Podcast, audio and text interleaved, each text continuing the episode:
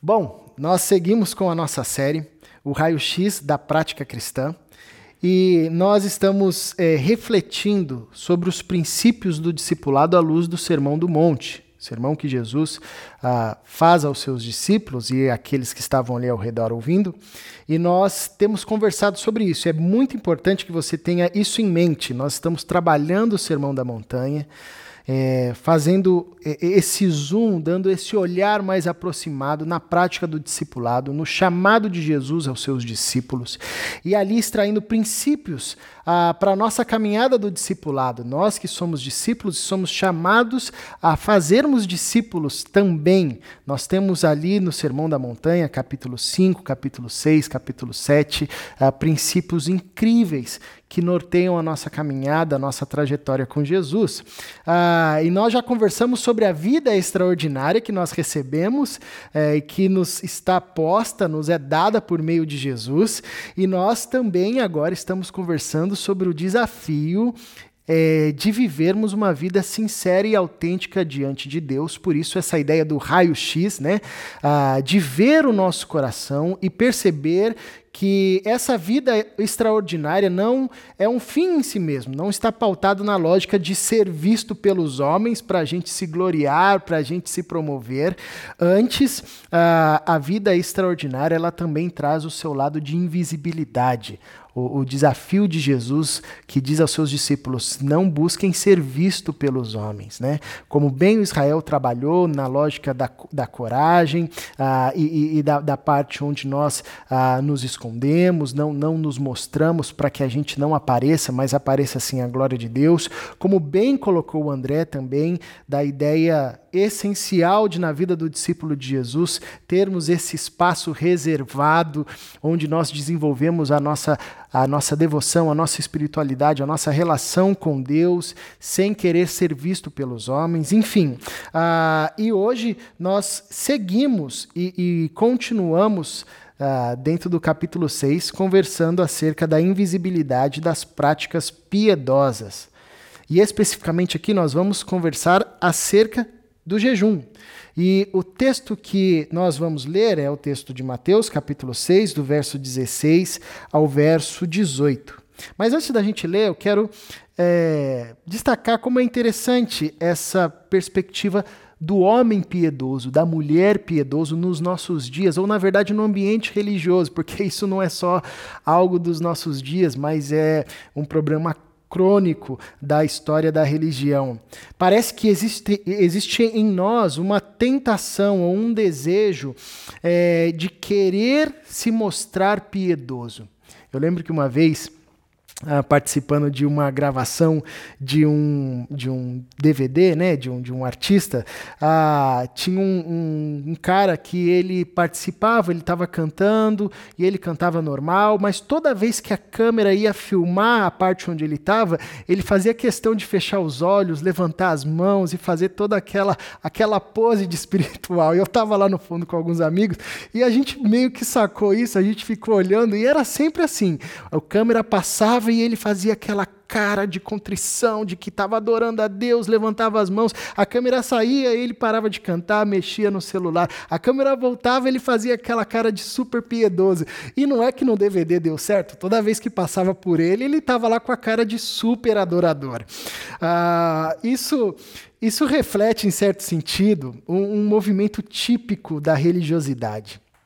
A ideia de se fazer ser piedoso, de se mostrar piedoso às pessoas. E aí a gente inventa milhares de artifícios, de artifícios, né? Ah, eu não estou querendo dizer aqui que não é válido no momento de louvor a gente levantar as mãos, longe disso, isso são expressões também de adoração. A grande questão é a intenção, e é isso que Jesus está trabalhando nesse primeiro bloco do capítulo 6. Ah, e aqui do verso 16 ao verso 18 não é diferente daquilo que o André, do André e o Israel ah, expo, expuseram aqui de forma brilhante, né? acerca da, do dar esmolas ou das boas práticas e acerca da oração. E essa lógica também acompanha aqui a lógica do jejum. Diz assim: você pode abrir a sua Bíblia aí, pega a sua Bíblia onde ela tiver, é bom que você esteja com a sua Bíblia na mão, seja ela digital ou em papel, para que você faça as suas anotações, para que você também acompanhe é, e, e, cada vez mais manuseie com mais habilidade a, a, a Bíblia que aí você usa no seu dia a dia. Diz assim, Mateus capítulo 6, do verso 16 ao verso 18. Quando jejuarem, não mostrem uma aparência triste como os hipócritas pois ele, eles mudam a aparência do rosto a fim de que os outros vejam que eles estão jejuando. Eu lhes digo verdadeiramente que eles já receberam sua plena recompensa. Ao jejuar, arrume o cabelo, lave o rosto, para que não pareça aos outros que você está jejuando, mas apenas a seu pai que vem em secreto. E seu pai que vem em secreto o recompensará. Vamos orar? Paizinho, nós colocamos o nosso coração diante de Ti. Que o Teu Santo Espírito promova esse raio-x para que a gente veja as nossas intenções, nos arrependamos e tenhamos um coração sincero diante do Senhor. Que desafio, Deus! Pela nossa força a gente não dá conta. A gente carece do Teu poder atuando em nós e a boa nova é que o teu poder atua em nós. O Senhor nos deu isso em Cristo Jesus e nós clamamos a Ti. Clamamos uns pelos outros, desejosos de ver o Teu poder aperfeiçoado em nós, trabalhando no nosso coração e dando a nós um novo coração. Não mais um coração de pedra, mas um coração de carne. Para a Tua glória, em nome de Jesus. Amém. Bom, nós vamos conversar então acerca do jejum. Ah, antes, vale ressaltar que nesse começo de Mateus, Jesus está destacando três movimentos ou três ações que a gente pode olhar para elas como o tripé da prática cristã não se encerram nelas, mas elas resumem bem a, a prática cristã, ou seja, como o discípulo de Jesus vive, quais são as ações esperadas pelo discípulo de Jesus. E elas são o dar esmola, que a gente pode entender como ações de bondade ou ações de caridade, como nós também conhecemos, que se resume em em cuidar dos vulneráveis, cuidar daqueles que estão em estado de vulnerabilidade das diversas formas que nós conseguirmos, né? E Israel bem expôs sobre isso. Jesus também fala acerca da prática da oração, que também constitui um outro pilar da prática cristã, que leva o discípulo a essa relação de intimidade com Deus, que molda o caráter do discípulo de Jesus. É, e agora Jesus está falando acerca do jejum. Uh, três movimentos que Jesus destaca que faziam parte da espiritualidade do povo de Israel é, e que fez parte da espiritualidade da prática cristã da Igreja de Jesus, da história da Igreja e também faz parte da nossa vida com Deus, da nossa trajetória, da vida cristã ah, nos tempos atuais cuidar dos vulneráveis, orar, uh, ter um, um, tempo de comunhão, e aí a gente estende essa ideia da oração para tudo aquilo que nos gera comunhão com o Pai, uh, e a prática do jejum, que em síntese é a ideia de abster-se de algo para dedicar-se a, Deus. Né? Essa, essa ideia da caridade, essa ideia da intimidade vista na oração e essa ideia da abstenção vista no jejum, ela, elas meio que con, é, constituem um tripé da prática cristã. Um discípulo de Jesus, uma igreja de Jesus, ah, se, se, é, se, vive ou, ou caminha nessas práticas. Como bem disse o Luiz acerca da oração, e a gente pode estender para isso, essas práticas modelam, moldam o caráter ah, de Jesus em nós, moldam o caráter do discípulo de Jesus, como bem trabalhou Luiz Riscado nas devocionais que nós estamos recebendo ao longo da semana. Ah, quando Jesus destaca no início de Mateus esses, essas três obras, né, ou essas três práticas que constituem a vida da, da, do discípulo de Jesus, ou a vida da, da, da espiritualidade daquele que, que vive, que caminha com Jesus, ah, nós percebemos que Jesus está fazendo uma advertência para nós que esses três pilares ah, estavam corrompidos, haviam sido corrompidos pelos religiosos.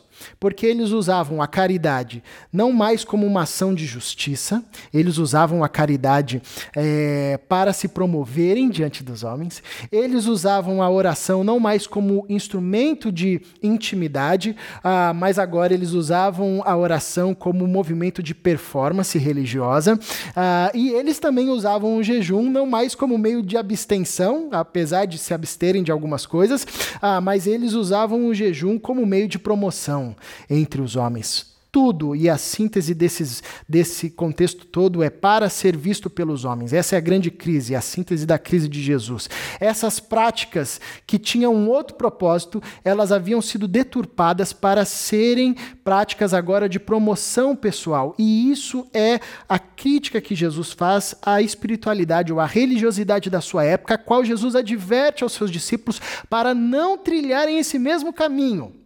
Agora, isso não era exclusividade da época de Jesus. Se você olhar a história do povo de Israel, vamos ver Isaías, capítulo 1, por exemplo. Isaías começa criticando, ah, trazendo a fala de Deus, uma advertência ao seu povo, criticando as suas expressões culticas. Deus falando, parem, imagina isso, Deus, o próprio Deus dizendo, parem de me cultuar, parem de se reunir, parem de celebrar, parem de jejuar porque todas essas práticas haviam sido deturpadas. Então não era exclusividade do contexto de Jesus e nem se encerrou, infelizmente, com o ensinamento de Jesus, porque depois, ao longo da história da igreja, ah, sobretudo nos nossos dias, nós percebemos que esse tripé, essas três práticas, ainda permanecem corrompidas por uma lógica de vaidade humana, por uma lógica de promoção pessoal, por uma lógica de ser visto pelos homens.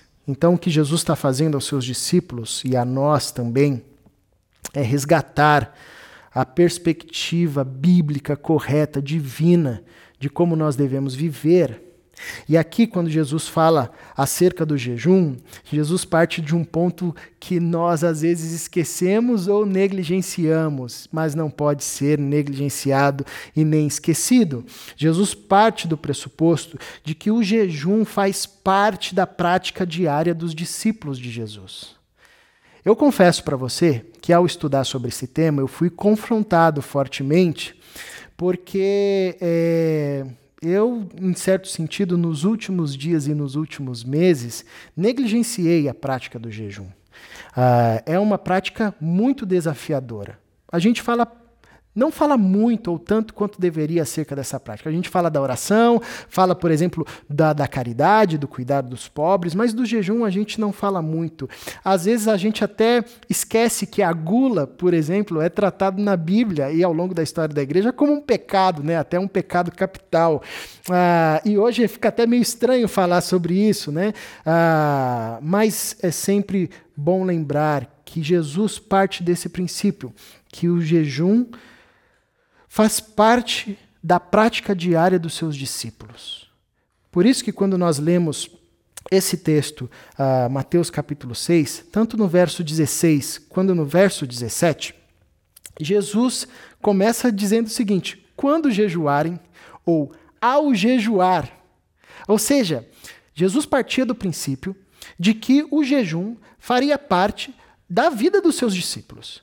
Jesus não estava encerrando o jejum e falando, gente, não precisa mais jejuar, tá? Acabou agora, isso era uma prática lá antiga, a gente deu uma atualizada aqui, então tá tudo certo, não precisa mais jejuar. Não, ah, Jesus parte do pressuposto que os seus discípulos praticariam ou continuariam a praticar, porque eles eram judeus, então eles já estavam inseridos nesse ambiente do jejum, e a igreja, os discípulos que viriam, iriam fazer do jejum uma prática comum, uma prática que estaria na sua agenda, que estaria ali ah, constantemente ah, diante deles. Né? É interessante a gente perceber que toda a Bíblia, de Gênesis a Apocalipse trabalha a ideia do jejum. Tanto no Antigo quanto no Novo Testamento, nós temos homens e mulheres que caminharam com Deus, que foram usados por Deus, que trilharam o caminho e a prática do jejum. Ah, e a gente percebe, por exemplo, que a Bíblia é, apresenta para nós o jejum sobre diversas perspectivas. Né? Ah, quando o povo estava arrependido, o povo jejuava.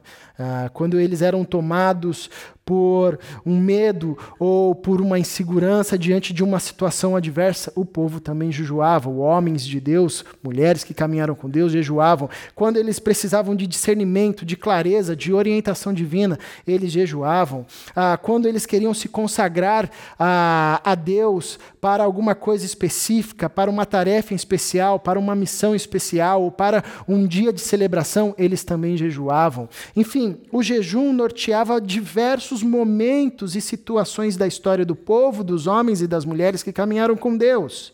Mas, em tese, a, a, lógica do jejum permanecia a mesma em todas essas situações. Abster-se de algo que nos era essencial e que nos é essencial, como a comida, como o alimento, para dependermos, nos apegarmos, nos concentrarmos totalmente a Deus abrir mão daquilo que nos é a pulsão mais inata a todos, aquilo que nos é o desejo mais forte a todos, natural e lícito, que é o desejo pelo alimento, essencial. Sem o alimento a gente não se desenvolve, a gente morre, né? Ah, mas é abrir mão disso para é, retomarmos a consciência de que o que existe de mais essencial ao ser humano não é nem a comida, que lhe é essencial, mas é Deus. Né? Ah, e aí o jejum também se constitui como essa prática de deixar que o espírito domine sobre o corpo, deixar que o espírito domine sobre as nossas pulsões, os nossos desejos, mesmo que sejam lícitos e naturais, deixar que o espírito e que essa vida extraordinária dite para nós o que de fato é essencial. Ah, então, mesmo que ah, o jejum esteja alocado nessas diversas situações, e nós poderíamos listar tantas outras situações ao longo da história ah, revelada nas Escrituras, a lógica era a mesma: se abster de algo essencial para se apegar diante de Deus como fonte de sustento. A fala de Jesus, quando ele está em jejum, inclusive, Je Jesus também jejuava, o jejum era uma prática comum na vida de Jesus. Quando Jesus está ah, passando 40 dias, e Jesus não brincava em serviço, né? Quando ele vai fazer um jejum, um jejum, não era um jejum de um dia, de uma refeição, não era um jejum de Coca-Cola. Jesus foi fazer um jejum de 40 dias, né? Ah, provavelmente só bebendo água. Ah, e ali 40 dias se abstendo de qualquer alimentação. E quando ele é tentado pelo diabo, a fala de Jesus nos ajuda a entender um pouco a lógica de, do jejum, quando o diabo diz: Olha, transforma essas pedras em pães, você está faminto, se você é filho de Deus, faça isso. E Jesus diz: Nem só de pão viverá o homem, mas de toda palavra que sai, que procede da boca de Deus. O que Jesus está ensinando para a gente é que ah, o alimento material é importante, é essencial, é indispensável para nós, para o nosso desenvolvimento quanto seres humanos. Porém, há um alimento que é fonte inesgotável de vida, de sustento e de força, que é a palavra de Deus. De tal forma que a gente pode a gente pode ter na vida uma dieta balanceadíssima, comendo do bom e do melhor todos os dias. Mas se nós não recebemos a palavra de Deus, nós ainda seremos seres humanos com uma inanição existencial, com uma inanição espiritual, mortos, sem desenvolvimento. Essa é a lógica do jejum, e quando nós somos chamados e desafiados por Jesus à prática do jejum constante, a adotar essa prática como algo comum na nossa vivência, na nossa vida cristã, nós precisamos lembrar desse movimento. Não é a minha necessidade mais vital, como comer, por exemplo, ah, que dita a minha caminhada na existência, mas existe um outro alimento do qual eu me dependo mais, do qual a minha vida, a minha história, a minha trajetória, a minha existência, ah, o meu espírito depende mais, que é da palavra de Deus, e abrir mão por determinados momentos do alimento físico ah, é esse exercício de abstenção. E essa palavra abstenção ela é comum e deve ser comum na vida do discípulo de Jesus, porque a todo instante nós somos chamados a abrir mão, a fazer morrer, a deixar o nosso ego, a deixar as coisas do velho mundo. Ah, e o jejum é essa prática que nos lembra acerca disso. Então Jesus parte ah, desse princípio nesse texto de que o jejum é algo comum aos discípulos aos seus discípulos, faria parte. E aqui o encorajamento para nós, né? Talvez, assim como eu, você, ao ler esse texto, você se confronte. Fala, pô, tem um jejum, gente, eu esqueci. Também tinha um jejum, né? Não era só orar. Ah, e talvez você é confrontado pelo Espírito, assim como eu fui, de ver a negligência, às vezes, nessa temática. E o encorajamento é que sempre é tempo para começar, como discípulo de Jesus, a colocar isso na nossa agenda, a colocar isso e a levar isso a sério como uma prática uh, da vida cristã, como uma prática que nos aproxima de Deus, como um dos pilares desse tripé que o discípulo, que uma igreja de Jesus deve uh, encarnar e deve viver. Enfim, Jesus continua nesse texto a falar sobre algo interessante também essencial e que se repete por ah, todo esse bloco inicial do capítulo 6 de Mateus, que é sobre a hipocrisia. Né? A prática do jejum ela pode se tornar meio de promoção pessoal. E essa era a crítica de Jesus, como nós vimos anteriormente, à religiosidade da sua época, em certo sentido, a religiosidade ah, de Israel, que havia se deturpado. Tanto que nos três movimentos, né, tanto a caridade, quanto a oração, quanto o jejum, Jesus começa ensinando a como não fazer. Né? Ah, Jesus adota um estilo pedagógico meio diferente do que a gente conhece hoje, né, que a gente chama de educação ou pedagogia positiva. Né? Jesus fala: primeiro eu vou ensinar vocês como não fazer, como não é, atuar em, em prol do outro, né, do, do daquele que está em situação, em situação de vulnerabilidade, como não fazer caridade. Depois como não orar? Não orem assim, não orem desse jeito. Ah, e por fim, como não jejuar? É interessante isso, porque Jesus está de fato enfatizando que ah, essas práticas, por mais belas, dignas e louváveis que sejam, elas podem, foram e são usadas ah, para a promoção pessoal. E é isso que Jesus chama de hipocrisia. É isso que Jesus chama de teatralidade, como bem trabalhou Israel na primeira uh, fala dessa, dessa série. Uh, Jesus chama isso de teatralidade. Jesus chama essa deturpação dessas práticas e de tantas outras como uh, uma expressão superficial, mentirosa, tanto que a tônica de todos esses três movimentos nesses textos do capítulo 6 era, é a mesma, né? Ah, fazem para serem vistos pelos homens, fazem para serem aplaudidos pelos homens. É a lógica da prática ah, dessas piedades, das práticas ah, dessas ações de devoção ah, usadas para ou como meio de promoção pessoal. Eu lembro que uma vez eu fui num acampamento, tempos atrás, e tinha um líder de louvor muito interessante, uh, que toda vez era, um, era um, uma, uma época onde era muito comum quando terminava-se o louvor, as pessoas aplaudiam, e as pessoas que estavam lá na frente, né, ah, com um intuito de humildade, né, enfim, não sabendo lidar direito com essa ideia do aplauso, falaram: não, não, não, a gente tem que aplaudir só a Deus, a gente tem que aplaudir só a Jesus. Né?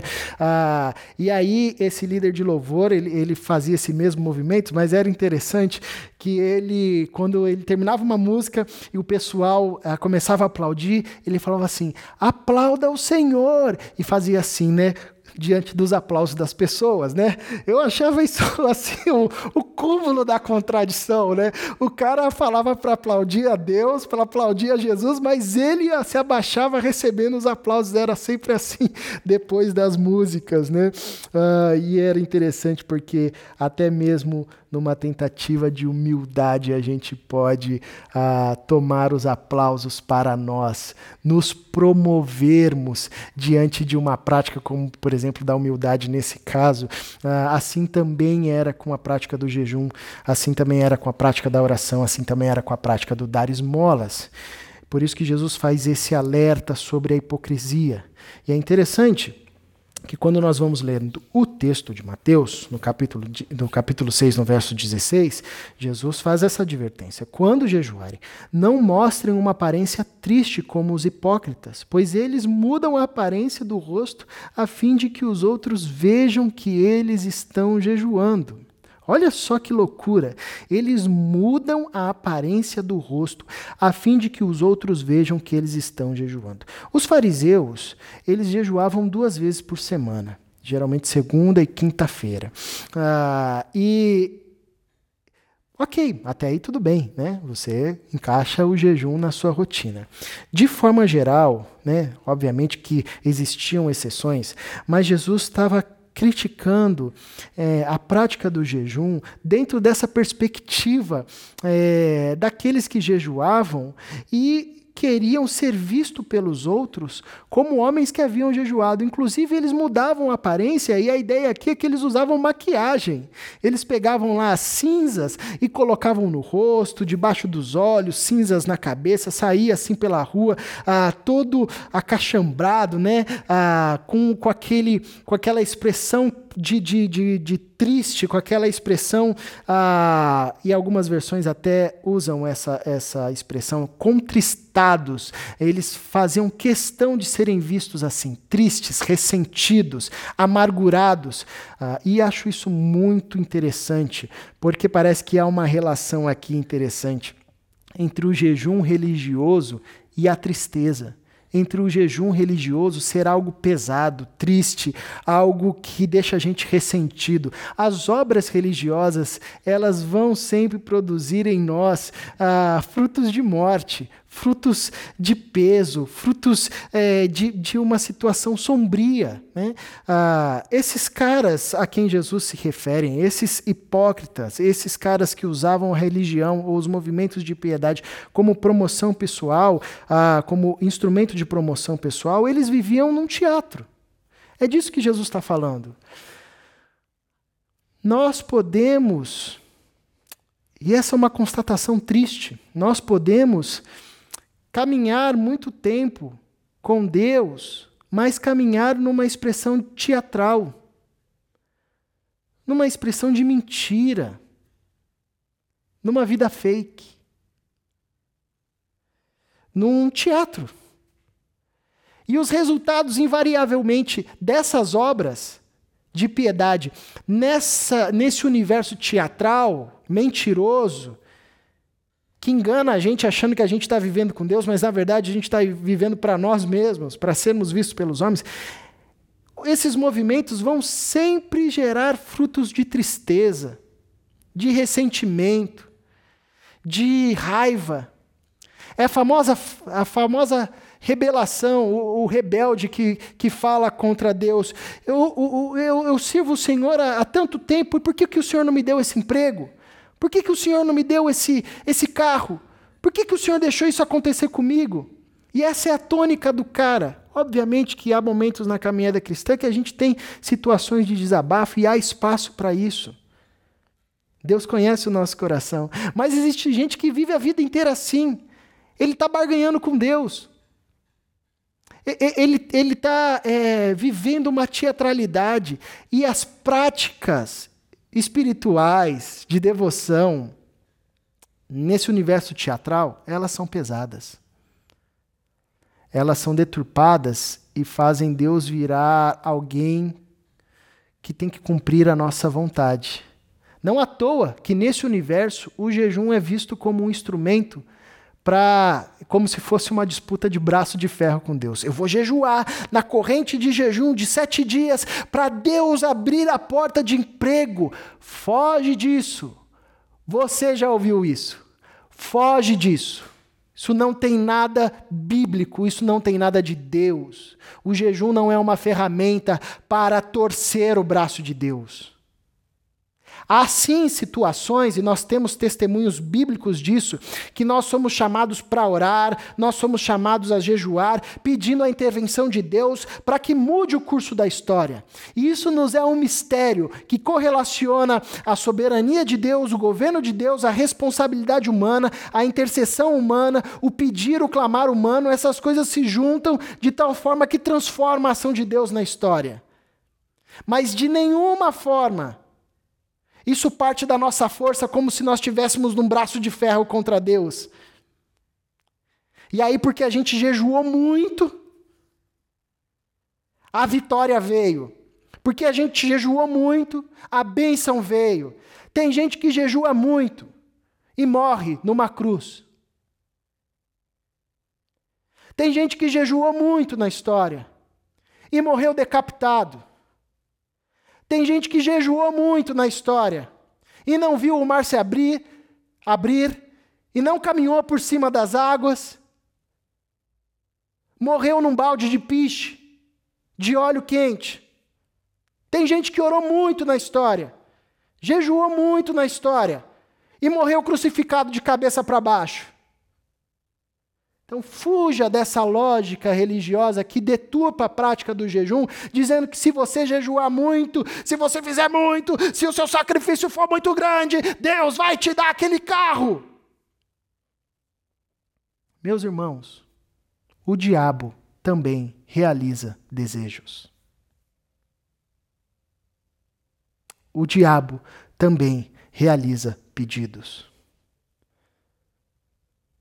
no universo teatral da religiosidade, essas práticas belíssimas e divinas, elas se tornam pesadas. Elas geram frustrações, porque eu jejuei um mês, porque eu jejuei sete dias, porque eu fiz a campanha de oração e o meu carro não veio, e o meu emprego não veio, e eu, a pessoa que eu estava orando morreu. A pessoa fica ressentida com Deus. Teatralidade a fim de que os outros vejam que eles estão jejuando. É muito irônico que Jesus fala de jejum aos seus discípulos. E os discípulos de Jesus, ali no contexto dos evangelhos, eram os únicos que não jejuavam. Você sabe disso? Marcos capítulo 2 relata que algumas pessoas chegaram para Jesus e falaram: Mestre, olha, é o seguinte, os discípulos de João jejuam, os discípulos dos fariseus e os fariseus jejuam, mas os seus discípulos não jejuam. E aí Jesus traz uma resposta incrível. E que também nos ajuda a entender o movimento do, je do jejum. Ele diz: Olha, enquanto o noivo está presente, e o noivo era o próprio Jesus, ele vai dizer: não faz sentido que os convidados da festa jejuem, porque o noivo está presente. Logo, o jejum é uma ferramenta, é uma ação, é uma prática que nos atrai a atenção para o noivo, que nos faz olhar, enxergar e ter comunhão com o noivo, estar junto com o noivo, que é Cristo. Como Cristo estava presente entre os seus discípulos ali na forma mais plena possível, não fazia sentido o jejum, porque o alvo do jejum, o desejo do jejum estava ali. Mas Jesus diz: Vai chegar um dia que o noivo vai ser retirado. Jesus está falando da sua morte, ressurreição, da sua ascensão e desse tempo que nós chamamos hoje na história da igreja. O noivo será retirado. Então eles irão jejuar. Novamente reforçando tanto a prática da bondade, da caridade, da oração, do jejum, da leitura bíblica e tantas outras práticas espirituais, têm por objetivo central nos conduzir próximos a Cristo, a comunhão, a intimidade, a ver, enxergar, estar presente com Cristo da forma mais densa possível. Agora, olha que interessante, porque esse contexto começa com algumas pessoas dizendo os discípulos, dos, dos de João, os discípulos de João jejuam, os discípulos os fariseus e os seus discípulos também jejuam. E Jesus destaca que os seus discípulos não jejuavam porque o noivo estava presente. Além de Jesus ensinar acerca do jejum, jejum Jesus, jejum e Jesus aqui, você já viu que estou confundindo, né? Jesus estava fazendo uma crítica aos discípulos de João que jejuavam e aos discípulos e aos fariseus que jejuavam. Porque eles jejuavam mas eles não conseguiam enxergar que o objeto principal do seu jejum estava entre eles. Eles não conseguiram enxergar, mesmo jejuando, que Deus estava encarnado entre eles. O grande ensinamento aqui é que existem práticas piedosas que nós podemos realizar constantemente Mas, por deturpação, elas podem nos afastar de Deus, ao invés de nos aproximar de Deus. Se os discípulos de João jejuavam da forma correta e os fariseus jejuassem da forma correta, eles veriam o Cristo, eles veriam que o noivo estava entre eles e que aquele tempo na história era o único tempo que não se precisava de jejum, porque o noivo estava ali, era tempo de festa. Mas a prática religiosa deles afastava de Deus, cegava-os para ver o Cristo. E não é diferente no nosso contexto. Igrejas lotadas. Está na moda ser evangélico. Igreja virou um business. Compra um galpão, coloca tudo preto, uma mesma música, o mesmo estilo de mensagem. Você pode, você vai conseguir. Milhares de pessoas com práticas caras, cênicas, expressões de adoração, de louvor, mas não conseguem ver o Cristo. Não conseguem ouvir o Cristo.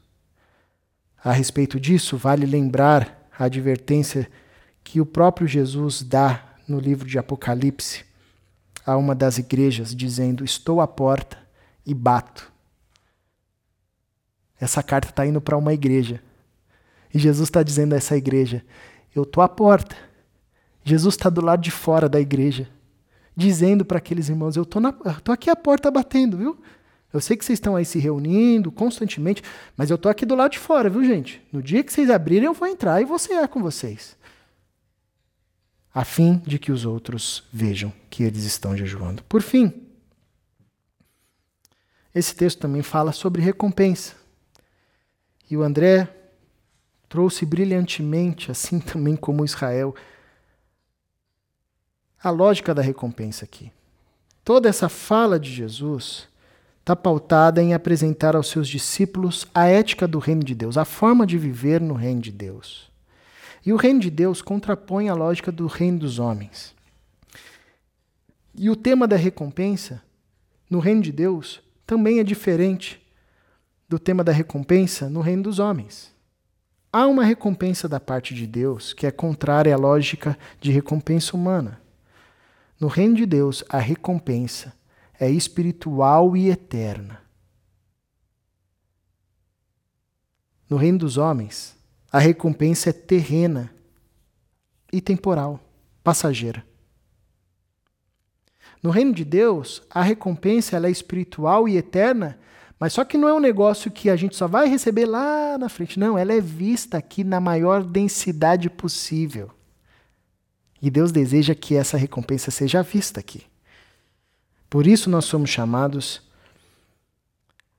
a praticar esse caminho, essas práticas, essas ações do jeito certo. Eu digo verdadeiramente que eles já receberam sua plena recompensa. Os hipócritas da religião Receberam a recompensa de ser visto pelos homens. Acabou.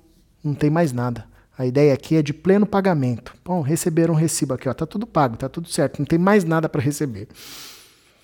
E aí Jesus diz aos seus discípulos: ao jejuar, arrume o cabelo, lave o rosto, para que não pareça aos outros que você está jejuando, mas apenas a seu pai que vem em secreto, e seu pai que vem em secreto o recompensará. Interessante que o jejum religioso faz com que o cara fique triste, contristado, ressentido. Jesus diz o contrário. Quando você terminar de jejuar, meu, vida que segue. Lava o teu rosto, penteia o cabelo e vai. E aqui a, a expressão é unge a sua cabeça traz uma ideia de um momento de felicidade, um momento especial, um momento alegre. Porque quando nós caminhamos com Deus, as práticas de piedade, as práticas de devoção, as práticas que nos aproximam de Deus, elas é, evidenciam a luta entre o espírito e a carne, elas são densas, elas são intensas, elas requerem de nós força, desgaste, mas elas não são pesadas e os seus frutos não são frutos de morte. Não geram ressentimento, não geram raiva se Deus não cumprir aquilo que a gente pediu. Aliás, a gente ressignificou o pedido. A gente já sabe que ele já cumpriu o que era mais necessário, que era enviar o seu filho ao mundo. Diante disso, a gente não precisa de mais nada. Tá bom. Tudo que vier é bônus. Tudo que vier é plus. Nossa vida não é tomada de tristeza, embora a gente passe por momentos de tristeza. O fruto do Espírito, que tem um dos seus gomos, a alegria, resplandece em nós. Então é interessante como Jesus contrapõe esses dois movimentos. A teatralidade, na teatralidade religiosa, as práticas são pesadas. Na vida, na vida autêntica com Jesus, essas práticas requerem luta, é uma luta espiritual, são densas, são profundas, mas elas não são penosas. Como diz João, os seus mandamentos não são pesados, não são penosos. Jesus conclui o seu ensinamento acerca do jejum, sinalizando que o jejum traz recompensa. E nós podemos destacar muitas recompensas aqui que já recebemos de forma imediata quando estamos jejuando. Né? Ah, nós, Deus nos, nos, transmite graça, nos comunica a, a, nossa fé, alimenta a nossa fé, nos fortalece, nos ah, faz ter experiências naturais, sobrenaturais. Deus nos conduz por um amadurecimento, Deus traz clareza, nos traz entendimento. Ah, nós. É, é, fortalecemos a nossa intimidade, a nossa relação com Deus, nós fortalecemos o nosso espírito em detrimento da nossa carne, em detrimento dos desejos do nosso corpo, como bem Jesus falou aos seus discípulos: vigiem orem, porque o espírito está pronto, mas a carne é fraca, então nós precisamos submeter a carne ao desejo do espírito, como Paulo também diz em Gálatas 5, ah, que a carne luta contra o espírito, o espírito contra a carne, para que um não faça a vontade do outro. Enfim, nós podemos destacar muitas recompensas que nós recebemos já de imediato, quando nós trilhamos a prática do jejum de forma correta. Mas, sem dúvida, como bem disse o Israel, a maior recompensa que nós recebemos é ser visto pelo Pai. Não para que não apareça aos outros que você está jejuando, mas, palavras de Jesus, apenas ao seu Pai que vem em secreto. E seu Pai que vem em secreto o recompensará. Sem dúvida, essa é a maior recompensa que nós recebemos. Saber que os olhos do Pai estão sobre nós. E aqui é interessante que Jesus de novo contrapõe a lógica da teatralidade. Porque o objetivo do religioso é ser visto pelos homens. Que objetivo pobre, limitado. E o pior de tudo, ele consegue. Mas acabou. É só isso. Enquanto que a recompensa dos discípulos de Jesus, que buscam a invisibilidade das práticas piedosas, que entenderam esse diálogo entre o extraordinário e o raio-x do coração, da prática cristã, da vida cristã. Eles são vistos pelo Pai. E não há maior recompensa do que essa. Mesmo que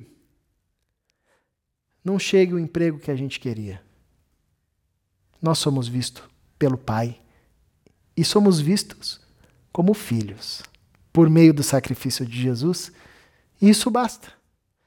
Mesmo que não venha a promoção, ou o presente, ou a bênção que a gente sempre quis, nós somos vistos pelo Pai como filhos por meio de Jesus Cristo.